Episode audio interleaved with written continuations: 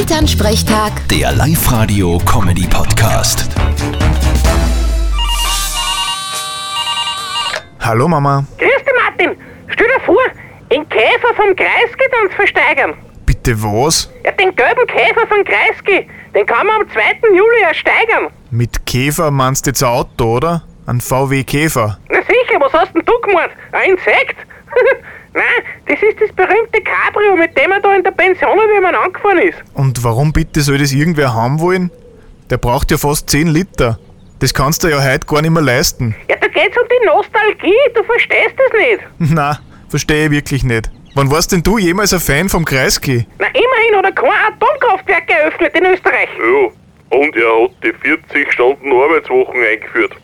Also in der Landwirtschaft haben wir davon zwar nichts gehabt, aber war sicher super. Ich weiß nur, dass es eine Band gibt, die Kreisky heißt. Aber nur mal zurück zum ursprünglichen Thema. Wollt ihr leicht um den gelben Käfer vom Kreisky mitsteigern? Nein, was tun wir denn mit einem Käfer? Ich wollte dir nur sagen, dass so ist. Na Gott sei Dank.